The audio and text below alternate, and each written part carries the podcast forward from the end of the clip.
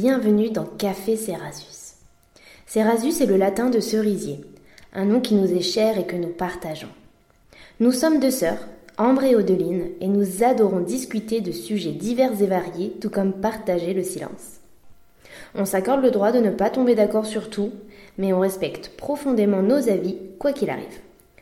Nos réflexions sont bienveillantes, sans jugement et évidemment non exhaustives. Installez-vous confortablement, c'est votre rendez-vous réflexion et complicité avec Café Cerasus, le podcast d'échange et de partage en toute douceur au pied de notre arbre fruitier. Ce temps de parole est tombé comme une évidence après nos multiples échanges sur tous les sujets du quotidien, car même en vivant ensemble, puis séparés, même en se ressemblant tout en étant totalement différentes, notre grande passion reste quand même de débattre, surtout quand nos opinions sont différentes ou nuancées. Dans notre société, les langues se délient de plus en plus et selon nous, les gens osent enfin dire ce qu'ils pensent et affirmer leurs croyances, quitte à choquer ou à dérouter. Ce podcast se veut bienveillant, il est donc important de rappeler que les opinions ou les commentaires que l'on pourra avoir ne sont en aucun cas des jugements. Bienvenue à vous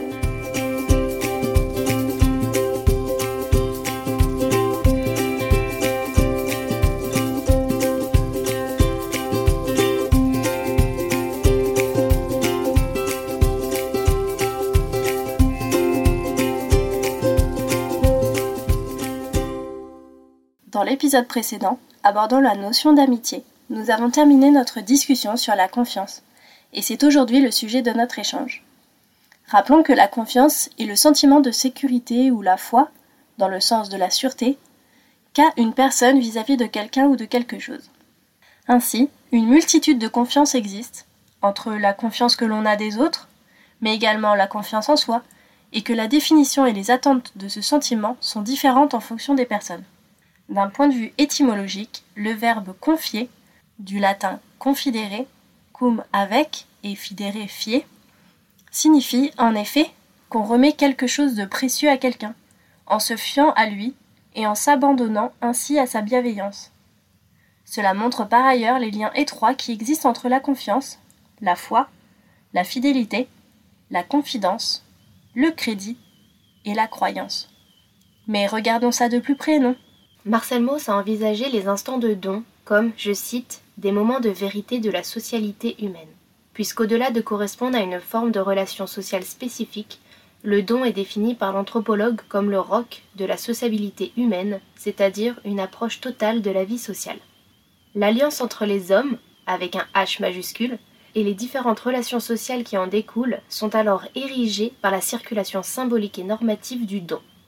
Et pour créer ce lien, pour se rapprocher des autres, il est, selon moi, indispensable de faire confiance, de s'abandonner et de lâcher prise.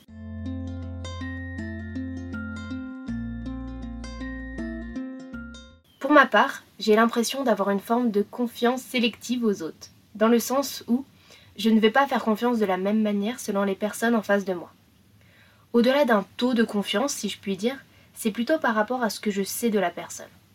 Par exemple, j'ai extrêmement confiance en mon mec, je lui dis absolument tout, mais clairement, je n'ai aucune confiance en sa capacité à arriver à l'heure à un rendez-vous. C'est clair. D'ailleurs, il a été mis en avant deux types de confiance. La confiance naturelle et la confiance subjective.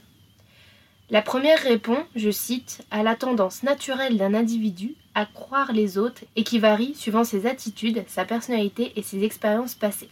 Fin de citation et la seconde rajoute les facteurs conjoncturels aux circonstances actuelles. Il y a donc différentes formes de confiance entre les individus et elles peuvent évoluer en grandissant ou en s'amenuisant selon les événements de la vie.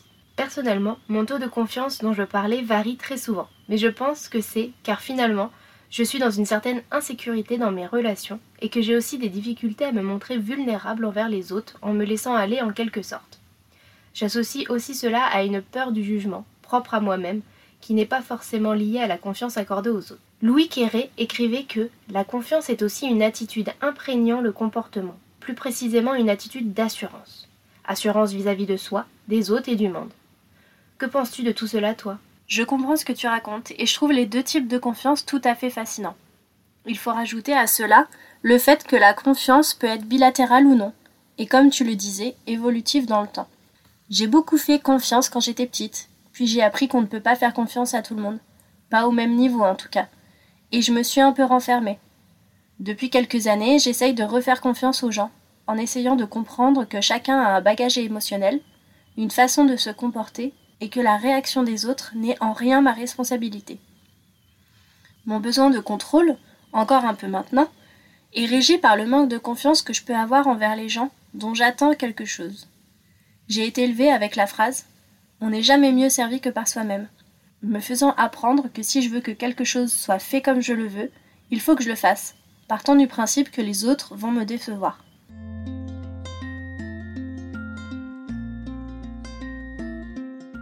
La plupart du temps, c'est ridicule, et ça crée une charge mentale bien inutile. Encore une fois, on peut associer confiance et perception de l'autre. Et la phrase que je répète sans cesse désormais, c'est Ce n'est pas parce que ce n'est pas fait comme moi je le voudrais que c'est mal fait. Et c'est du coup hyper libérateur. Cependant, il a fallu attendre ma trentaine pour avoir une attitude confiante et d'assurance. Attention, j'ai toujours mes petits doutes, mes complexes, etc. Mais la grossesse et la maternité m'ont apporté une sérénité particulière. Je me sens bien dans mon corps, même s'il a changé et qu'il va continuer de le faire. J'ai confiance dans les choix de vie que j'ai faits et si je ne l'étais pas, je me saurais assez courageuse pour changer. Cette espèce d'assurance fait du bien, car bien plus positive que la notion de méfiance évidemment. Néanmoins, la méfiance est une notion nécessaire, comme en parle Louis Quéré, que tu as déjà cité. Il explique que, et je cite, Nous ne pouvons pas non plus être compétents dans tous les domaines du savoir, de la technique, de la culture ou du droit. Nous dépendons donc des autres pour y avoir accès, et nous sommes bien obligés, sinon de leur faire confiance, du moins de nous en remettre à eux, à d'autres personnes, mais aussi à des institutions par exemple, pour effectuer ces contrôles, ces vérifications et participations en notre nom. Ainsi la méfiance est institutionnalisée plutôt que la confiance. Celle-ci étant essentiellement une attitude active, avec une dimension d'engagement personnel, il est impossible de l'institutionnaliser.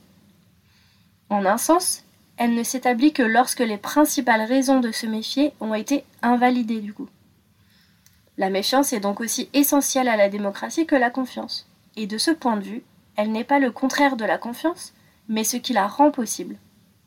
Y a-t-il des choses particulières, toi, dont tu te méfies ou justement qui t'alertent de cette méfiance? Je ne pense pas être une personne méfiante, mais plutôt sceptique, dans le sens où je ne plonge pas, incrédule, dans des relations où je ne bois pas les paroles des personnes qui m'entourent ou des médias.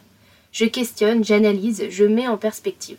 Mais comme l'affirmait le philosophe Wittgenstein, le scepticisme, je cite, est évidemment dépourvu de sens s'il s'avise de douter là où il ne peut être posé de questions. Car le doute ne peut exister que là où il y a une question. Une question que là où il y a une réponse, et une réponse que là où quelque chose peut être dit. Fin de citation. Hmm. Et j'avoue que parfois, je vais un peu loin dans mes interrogations, ce qui peut me faire rapidement perdre confiance aux autres, mais aussi en moi-même.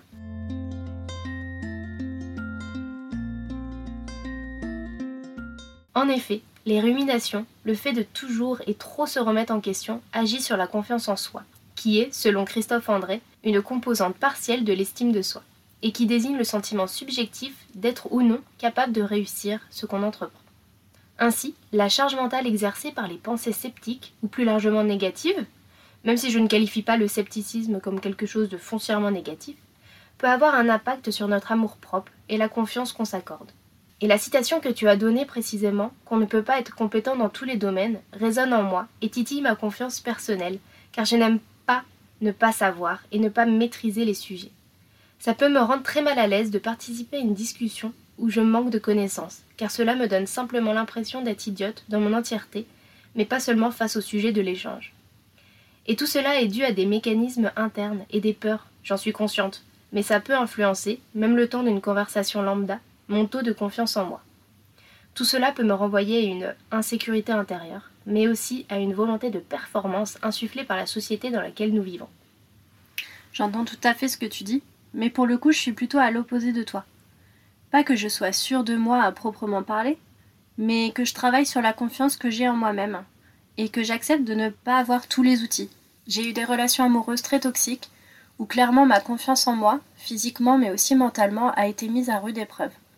J'ai eu beaucoup d'électrochocs qui m'ont permis de reprendre confiance en moi, ou du moins d'être bienveillante envers mon corps et mon esprit.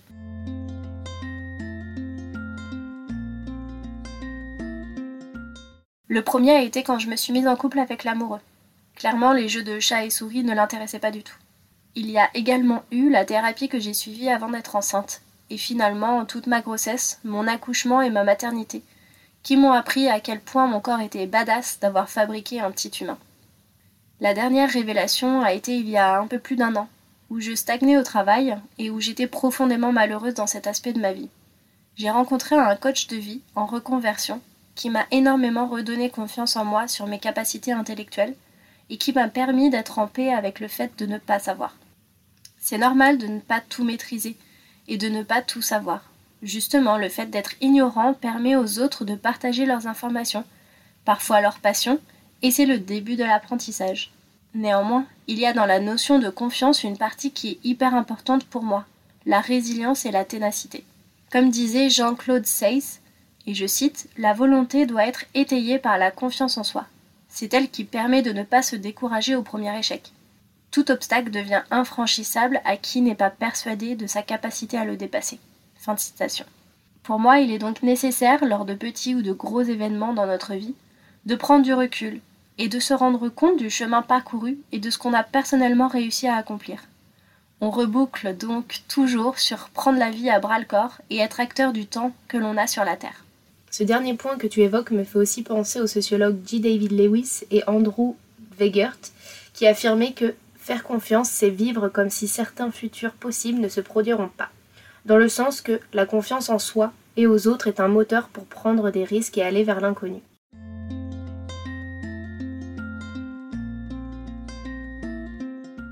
La boucle se boucle entre notre épisode sur l'espoir et celui-ci, liant les deux concepts. C'est vrai. Tu as parlé de la résilience, et c'est une notion qu'on entend beaucoup en ces dernières années, et d'autant plus récemment avec l'environnement particulier de la pandémie et ses conséquences désastreuses dans la vie d'une grande partie des individus.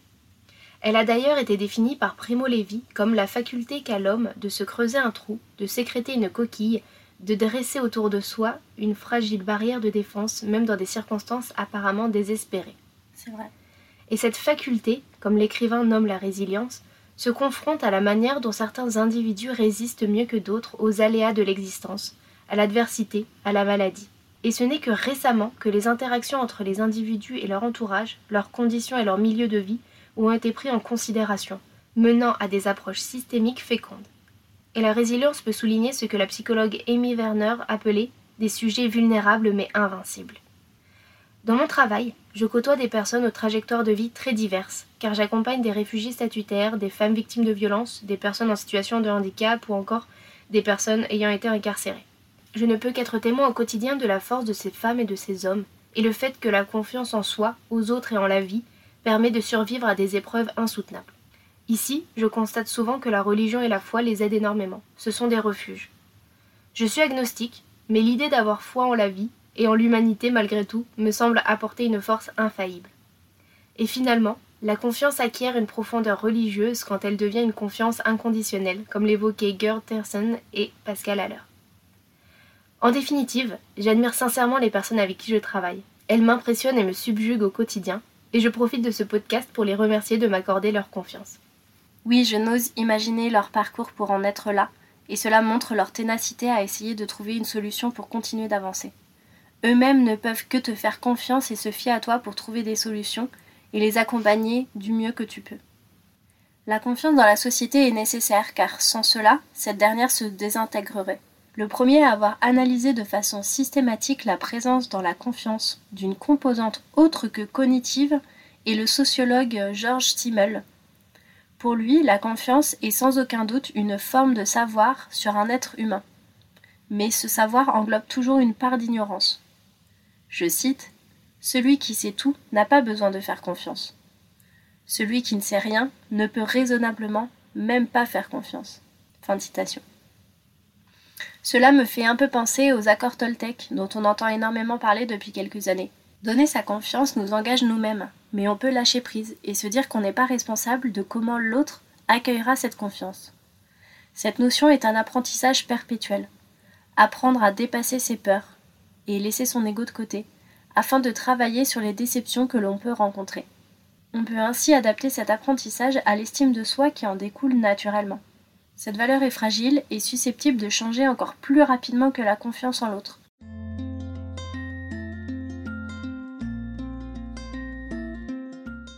Se savoir digne d'être aimé, écouté, respecté est très compliqué. Mais en identifiant nos croyances limitantes, en prenant du recul et en transposant notre situation sur un ami, ça peut nous faire vraiment avancer. J'ai récemment aidé une amie qui n'allait pas bien, physiquement et mentalement, mais qui ne voulait pas s'arrêter de travailler, qui voulait continuer de jongler entre sa vie pro et sa vie perso, par peur de ne pas être légitime. Je lui ai donc demandé ce qu'elle me conseillerait en fait, si c'était moi qui étais dans cette situation. Et elle a tout de suite répondu ce que je lui ai répété depuis des semaines. On peut être tellement exigeant envers nous-mêmes qu'on oublie souvent qu'il faut prendre également soin de soi.